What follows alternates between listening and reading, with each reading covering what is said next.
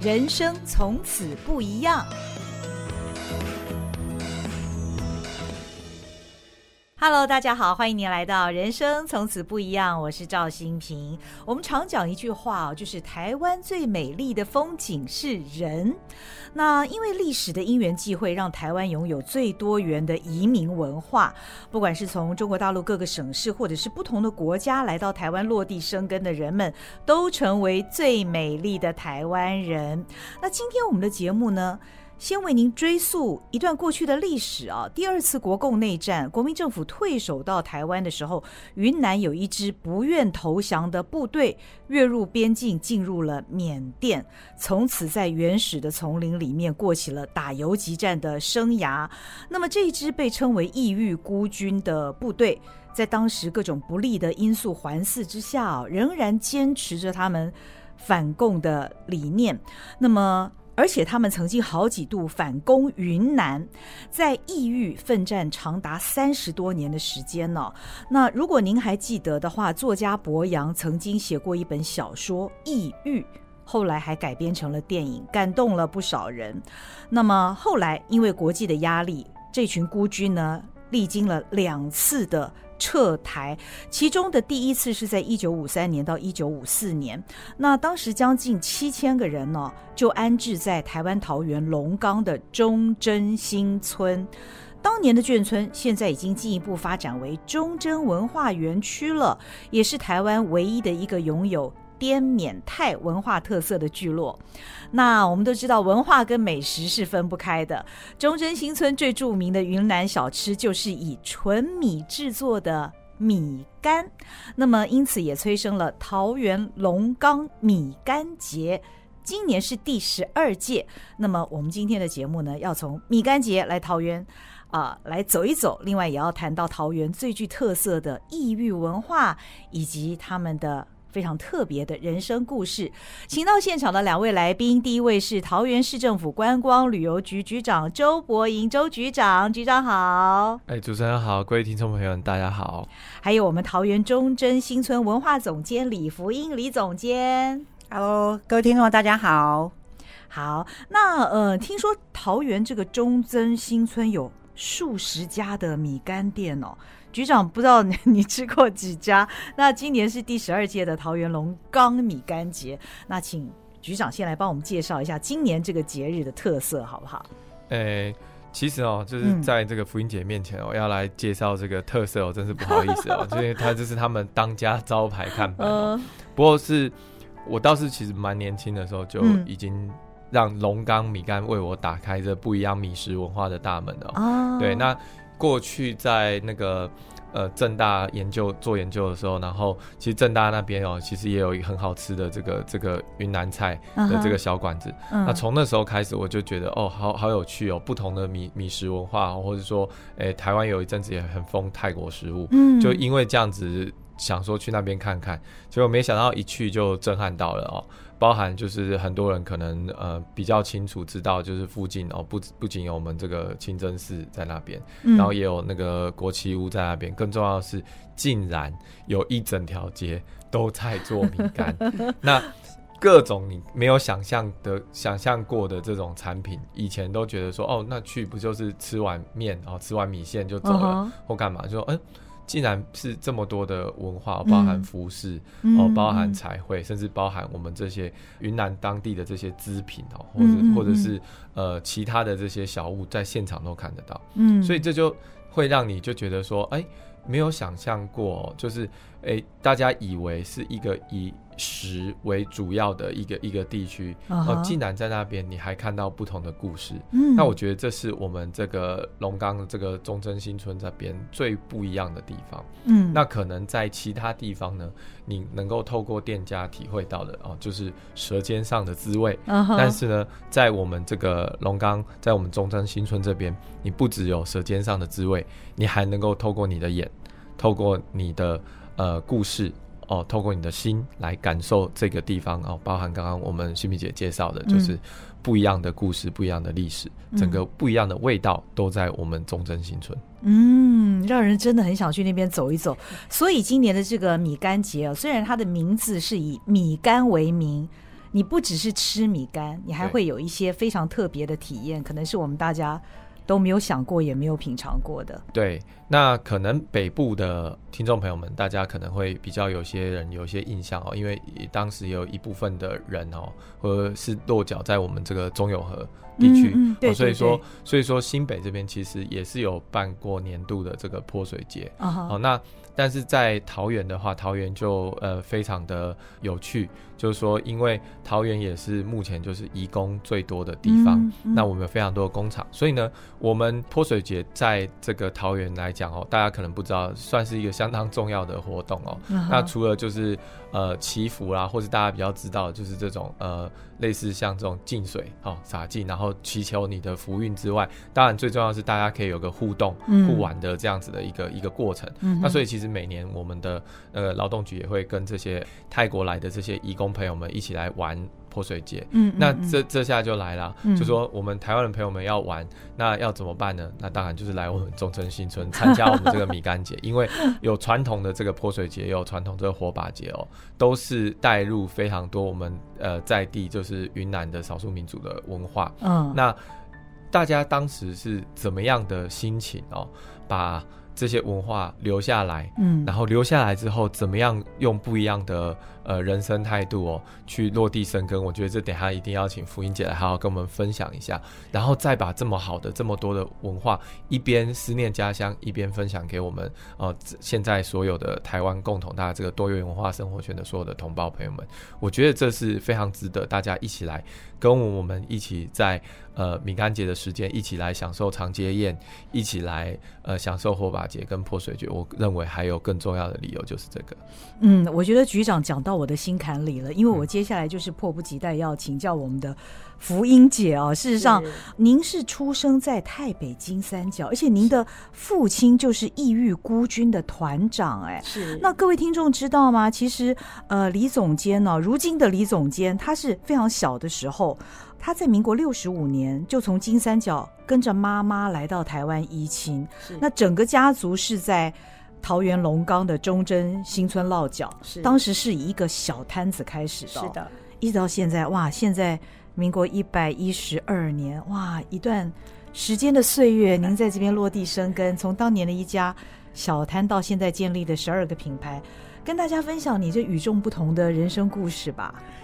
好啊，呃，刚刚主持人把我们的前世讲的很 很清楚了哈。那我的祖父跟我的父亲就是从这个云南失守之后，从呃云南打出来，到了这个呃缅甸、泰国、辽国这个金三角地区啊，呃，也是在那边为了中华民国的复国大业，然后在那边呢打了呃这么多年的游击。大家知道我们历经两次撤台，刚刚主持人讲，那第一次撤台跟第二次撤台其实都是因为被联合国。好，就是仲裁，因为缅甸就不断的去控告我们入侵他的国土，因为把部队放在别人国家这件事情本来就不合理。嗯，好，所以呢，就后面他们也打不过我们，所以呢，就只好去控告联合国。那联合国下来仲裁之后呢，就逼着我们国家就是把部队撤回来。嗯，但是呢，那个时空背景的这个反共复国是我们重要的国策啊，所以每一次撤基本就是要明撤暗留。就交代一下给联合国看，说啊，我有撤，啊、uh. 哦，其实是能把能打仗的主要的兵力都是继续留在金三角，好、uh 所以那时候就是民国呃四十二年底，我祖父，嗯，好、哦，就第一批就他你就他比较有那个战争症候群，嗯嗯，好，就是在战争里面他有的时候没有办法精神上没办法承受，好、uh. 第一次呢就送回中正新村，哦、uh，huh. 那时候我父亲年轻力壮嘛，还能打仗，就被留在金三角，哦、uh，好、所以呢。我父亲呢就比较不幸运哦，第一次明撤暗留被留下来，第二次明撤暗留也被留下来哦，哦，所以呢，我祖父跟我的父亲这就分开之后，终身没再见过面。因为我父亲最后是过世在金三角，哦，那我祖父是过世在台湾。哦，对，那第一次我我祖父回来之后，我爸爸留在那边，第二次他也没有跟到。那后面就是认识了我的母亲，我母亲是在金三角的少数民族，我们叫他叫他傈僳族。啊，傈僳族这个少数民族，嗯嗯，然后呢，就生了我们一堆小萝卜头，嗯嗯。大家知道，第二次撤台之后，其实中华民国政府就是已经明的暗的，因为就是可能时空背景不一样了，那当时的整个的国际情势也不同，所以在境外支援部队这件事情，已经是没有再继续了。嗯嗯嗯，所以我们第二次被留下来的这个两个军，一个是三军，一个是五军，大概五千人左右，就变成了一个。没有国家资源的流亡部队，嗯，好，就在那个金三角，就是去缅甸也不受欢迎，去寮国也不受欢迎。嗯、泰国对我们稍微有友善一点点，嗯、但是也是一样，把我们圈圈居在一个山头上，不会让我们随便的移动。嗯、所以小时候要去什么城市啊，什么那个就是那是不可能的事情。嗯，对，所以呢，呃，我就是我十三岁回到台湾，哦，十三岁之前呢，我就是在跟着这个流亡部队，在不同的少数民族村落里面。生活好，所以我常常跟人家分享，我说我十二岁的时候，我从缅甸的一个山沟子里面，我走了十五天的路，走到了泰国的一个小边境，哦要准备要回台湾，嗯嗯嗯，我那个时候才看过车子，哦，对，我十二岁才看过车子，才知道世界上哎居然有。有电灯这件事情，所以我们在山上基本上就是自给自足，嗯哼，好，自己自己养鸡养猪种田种地，反正就是在那个颠沛流离的环境里面，就是这个食不果腹，衣不蔽体，那个都是很很正常的事情，对，所以小时候过的生活其实蛮辛苦的，嗯哼，那。像我这样的人还算是非常幸运，到最后还可以回到台湾来。哦，因为没有国籍，你要出国是不可能的事情。那中华民国其实那时候也没有太承认我们是他的人了。嗯嗯嗯。那但是我比较幸运，是我姐姐后面嫁给国防部情报局，过去成立一个。异域孤军最后的武力部队嘛，我们叫它光武部队，是专门做这个情报收集，好，当然也有一些在打游击的工作。那后面是他们这个部队到了我们这个少数民族的村寨附近，姐姐们就会做一些阿兵哥要吃的一些东西，背着去卖，然后卖给阿兵哥。对，然后那一批那批少数民族姑娘基本都嫁给嫁给光武部队的兄弟们了。对，那因为。我姐夫就是我们现在集团的董事长嘛，他就是专门是发摩斯密码回台湾的，嗯哼，对，所以他就用这样的一个情报的管道，嗯，帮我们联络到了台湾的祖父，哦，对，所以祖父那时候才中在忠贞新村才知道说，哦，爸爸已经结婚啊，有了我们，好，我们是用这样的方式。中华民国政府直接发入境证过去给我们，我们拿着入境证回来，因为没有身份证就不会有护照。对，我是用这样的方式回来，这就是少之又少的幸运儿才有办法这样回来。对啊，那异域孤军现在还是现在进行式啦，因为在台北现在可能还有将近十万人是像我这样的一个背景，然后是回不来的。嗯，那后来我们也帮泰国打了十二年的仗，哦，把那个泰国的共产党赶走，泰皇才收留了我们。然后就现在整个泰北就是好多好多的难民村，就是我们异域孤军的后裔住在那边。那现在都是就是变泰国人了，拿了泰国的护照，就就是泰国给了身份证这样子。但是他们现在回台湾还是来台湾，还是说回台湾？哦，还对，还是说回台湾？但是来到海关回台湾，对，还是外国人？对啊，我最近回三二九青年节，我有回去台北，然后，因为台北是。整个台北难民村三二九是重大节日，我们叫青年反毒运动会。嗯嗯，然后就是你可以看到各个少数民族村寨，大家轮流办这个活动，然后其他村寨的人全部都是这个埋锅造饭，全部到那个主办的村寨里面，然后满坑满谷的中华民国国旗。哇！这个刚刚讲的这段故事，我想现在也许年轻一点的听众是非常陌生，可能是第一次听到哦。那这是一个时代所造成的一个局面，那那个过程非常非常曲折。那福音姐，您跟你的母亲还有家人来到台湾，现在早就已经是台湾人了。当然，那在这边落地生根，你感觉到台湾这块土地，在桃园的这块土地，它是有怎么样的一个包容跟融合的精神吗？我六十五年回到台湾的时候，嗯、其实我们中正区，我们中正新村还是完整的眷村。嗯嗯嗯，那中正新村本来就是紧急盖给我们第一次撤台的异域孤军居住的，哦，所以它其实每平大概每一家大概四五平，哦，它是非常非常克难的一个眷村。嗯嗯，嗯，对。那我回到中正新村之后呢，大家都云南村嘛，大家知道孤军都云南人。嗯，嗯嗯，对。在生活上，我觉得还没有太多的。太多的不适应，嗯，好，那我们这种颠沛流离的人，其实每天都在担心什么时候枪声响起就要就要去为生命逃跑哦。嗯，那来到中正新村，虽然那时候其实眷村生活也没有很富裕啦，嗯，但是不用流浪跟安定这件事情，在我的生命里面，我觉得那是很重要。就是，哎、嗯欸，我睡觉好像可以好好 睡得安稳，好好的睡觉。以前有的时候比较紧张的时候，妈妈会帮我们把衣服都穿好，鞋子也穿好，随时逃跑准备。因为枪声响也不知道谁打谁，你知道在那个。那个山头其实超多武力部队，嗯嗯，也有一些山贼呀、啊，反正大家都抢资源嘛，所以是非常不安定的一个生活。所以妈妈是少数民族，其实我们少数民族对于这些节庆啊，还有一些。这些特别的料理其实都很拿手。嗯嗯。哦，那我爸是团长嘛，那我爸底下的很多兵也娶了很多不同的少数民族的这些眷属，那我妈就变成这些眷属的头，所以我妈超会做不同少数民族的料理，跟会说很多少数民族的语言。哦。对，所以来到台湾之后，也是那时候其实就业机会也不多。嗯。妈妈带着我们回来，基本上就靠着我们爷爷的那个八成新退休金哦，啊，养了我们一群小萝卜头，其实也不够。好，所以妈妈后面就想说啊。这个米干米线以前我们过年过节都会做来吃嘛，那我们想说我们也来做做看，这样子对，所以就带着我们在民国七十年，嗯，好，就一个路边小摊摊，那时候妈妈还帮人家带小孩，别人家孩子背在背后。你们家总共已经有几个小孩了？我们家总共是两个妈妈生九个小孩。哦，是。哇，那。呃，我妈妈是大妈，就我们有三个兄弟姐妹。我小妈有生六个兄弟姐妹，所以我们开始做米干店之后呢，妈妈就把小妈的孩子也全部收回，也全部接回台湾。所以我们现在九个兄弟姐妹在企业体系里面各司其职。对，哇，听起来团结力量大，所以后来也发展成为十二个。不同的品牌，那都是美食的品牌吗？呃，大部分都是美食的品牌。那当然，我们现在也有跨足一些伴手礼啊，还有呃民族的一些，就是一些文创的东西。对，所以有了十二个品牌在中正新村。嗯，对，就是希望能够把我们这些爸爸们这个打仗游击这些动人的故事，妈妈们这些少数民族的这些绚丽的文化，还有我们那么。多这些因为流浪整个融合出来的这些美好的味道，在中正新村。现在我觉得，这是我们中正新村非常美好的部分，大概就是这个故事、文化、美食。对对，对，那现在福音姐也是。忠贞新村的文化总监了，所以刚听到福音姐讲她个人、她家族的故事哦，相信在桃园龙岗这个地方还有好多这样的故事，而且每一个都有它的深度跟温度。那这么特殊的地方文化、在地文化，局长，你会用什么样的方式让更多桃园以外的朋友们了解这个非常有意思的异域文化呢？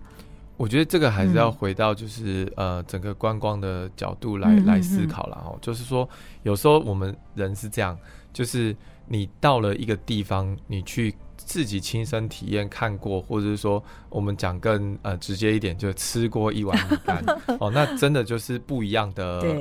对。呃，体验，嗯，那当体验出来之后，就会有记忆，嗯，那记忆跟回忆留在身体里面之后，你才有办法去把这些故事去去体会到，嗯嗯，那所以我还是要呼吁所有的听众朋友们，就是要到现场走一走，看一看，嗯嗯，那至于说要怎么样推出去哦，其实我们是现在盘点所有的桃园市的各种的这种。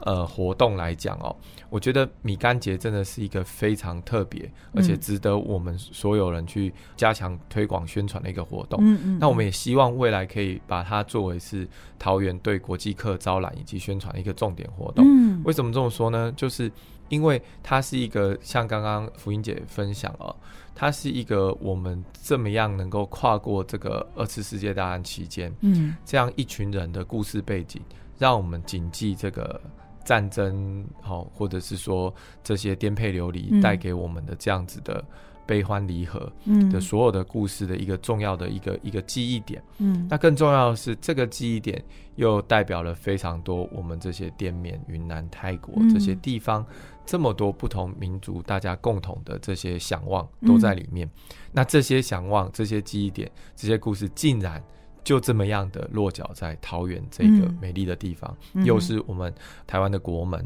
之都，所以说我觉得从各个角度来看，它都是我们去呃接触国际客人一个非常好的一个故事点。嗯，那更重要的是呢，其实刚刚我们也提到，我们有这么多的泰国、东南亚移工，嗯，那对他们来说，这也是一块发生在他们土地上的事情。嗯，只是在他们土地上发生的故事的这群人，现在在台湾生根茁壮。嗯、那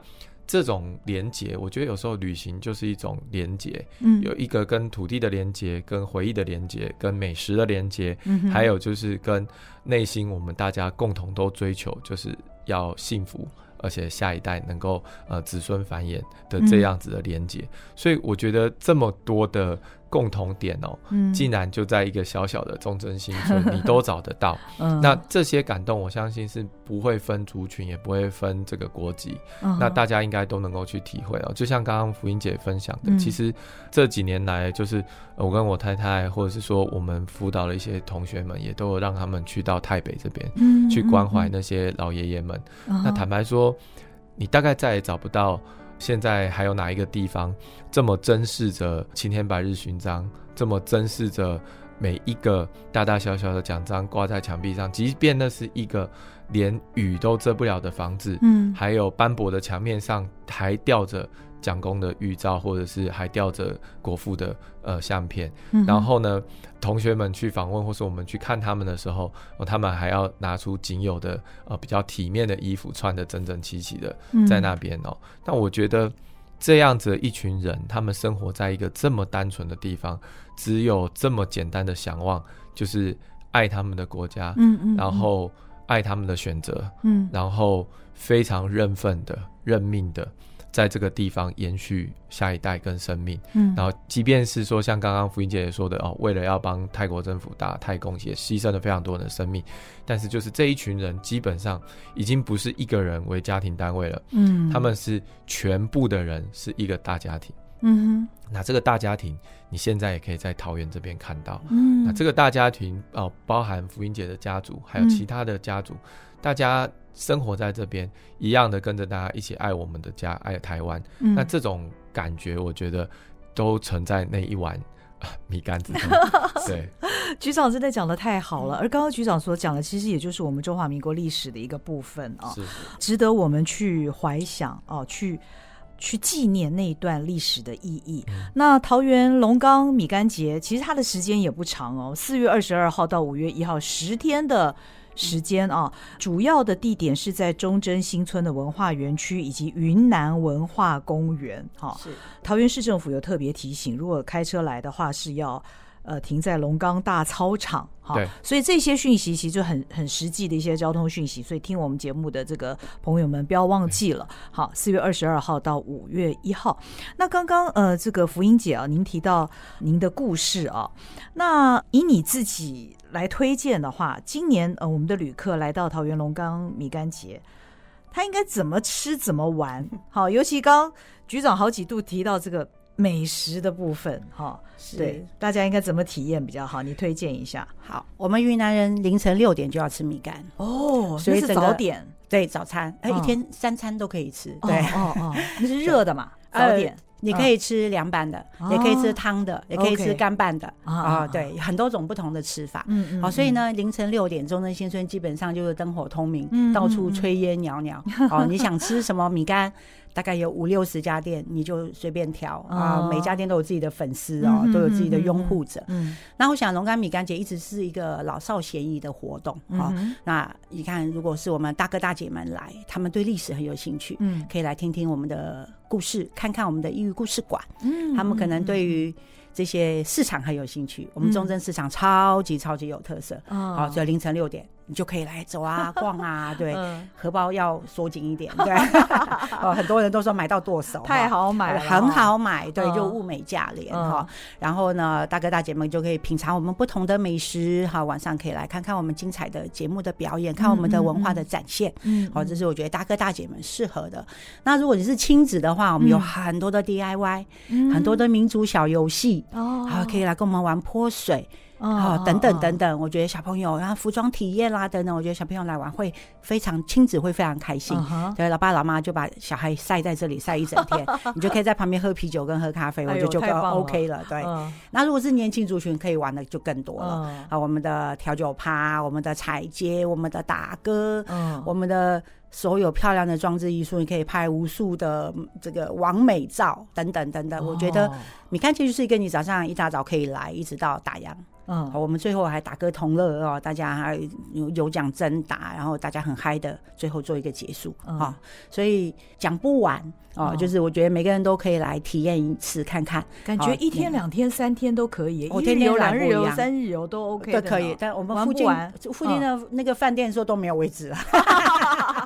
哦，所以大家如果要订的话，就试试看早一点这样子、嗯、是。所以米干节就是一个展现我们的故事、文化跟美食的一个平台。嗯，然后我们希望用不同的面向让大家看到我们美好的地方。嗯，对，很真的是推荐大家，真的很值得来。但是真的，刚刚主持人讲的地方比较小哈，这个车流哈就比较没有那么的没有那么的方便哈，请大家呢把车停到龙岗大操场，我们有非常强的接驳能量哦，把大家。舒适的接到我们商圈，好玩完之后，安全的帮大家送到龙安大操场，开着自己车，快乐的回家。对，OK，太好了，让人好向往哦，我一定要去。那局长，因为您是随同张善政张市长就任嘛，啊，在您的任内，你有没有一些什么样的计划要来推动桃园的观光？因为我觉得桃园这个地方太特别了，它有一些别的县市所没有的因素在那个里面。对，因为呃，就像刚刚福音姐提到，其实我们光从交通这个切角，嗯、交通就是一个桃园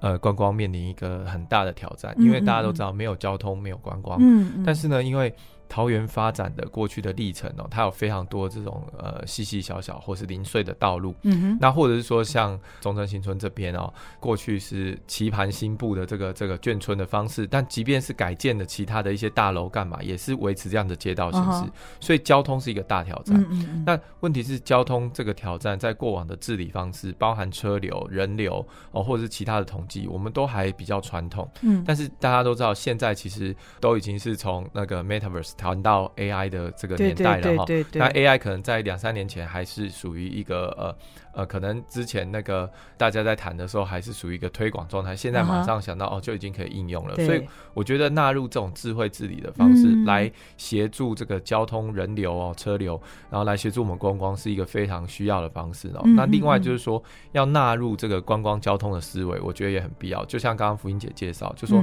这次应该也是就是呃。第一次哈，就是纳入这个交通接驳，在我们这个米干节，然后来做这件事情。因为呃，我们知道就是非常多的活动，其实在桃园举办哦，都是受到很多人的青睐。可是呢，就是呃，要么呢，就是一堆人涌进去，结果呢，车子很多，或者是呃人潮很多，结果打结了。嗯。但要么就是说，可能呃设定范围比较远，大家要走比较长的距离。嗯。所以说。观光交通的需要，或者是说，呃，未来国际客来，他可能没有办法这么方便的转乘，嗯，他需要能够有这种直接到达目的地点概念的这样子的观光运输工具，那、嗯、来衔接在我们目前那个大众运输网哦，也就是说所谓的捷运哦，或者说公车，呃，相较于双北没有那么方便的状况之下哦。就是我们要能够去填补这样子，嗯嗯嗯，那所以说刚刚有提到哈，当然就是我们这个中正新村这边呢，你一年四季什么时候都可以去啊，味道都不一样，嗯，哦，周围也有我们这个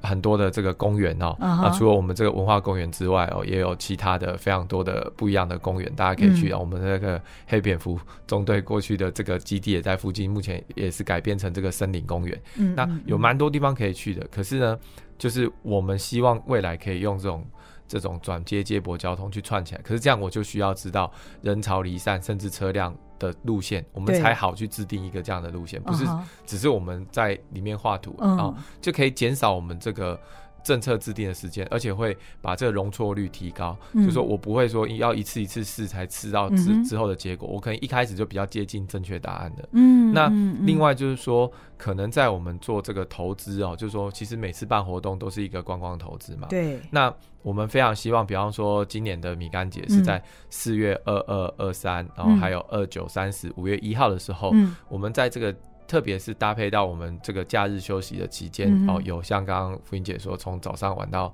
晚上，然后有不同的活动设定在里面。嗯、那相较于平日的时间，肯定这些有安排活动的时候会挤入更多的人。嗯嗯、那我们就非常希望说，哦，透过今年的数据的收集累积，嗯、明年可以去做改进。嗯嗯、可是这样的系统哦，我们是观察到，呃，过去的桃园市政府哦，比较多的局处，包含我们自己管理局。都还是比较传统的这种资料建立方式。嗯、那每年的活动办完，也缺乏呃把过去的资料累积起来做检讨。嗯，所以呃，我觉得智慧治理的方式的导入是重中之重，嗯、也是非常急切的事情。嗯，其实今年在张市长上任之后，我们有非常多的业务工作报告。张市长一直谈到很多次，就是我们要建立内部的这些资料内容的控管系统。嗯嗯那其实就是为了要能够帮助我们在政府治理的时候能够做出这样的判断，嗯，否则基本上就算是我们坐在这个相关局处的位置之上，我们也会有盲点，嗯，坦白说都会有盲点。那有的时候你要说服地方的民众，地方民众有他自己坚持的立场，他可能也会有盲点，嗯。可是当两边的立场不一样，或是彼此都有盲点的时候，我们可能就会相持不下。那我觉得未来有遇到这种比较可能有争议或是彼此立场不同的事件的时候，这种智慧治理或是数据说话的方式，也可以帮助我们去跟民众做沟通。好、嗯嗯，只是现在讲的这些东西，目前手上都没有，可能还要再给我们一两年哦，两三年的时间哈，我们再努力把这些东西建构起来。那我相信会速度会很快。那但是这个讲的是比较字里面的，如果我们讲游玩面或更简单讲说，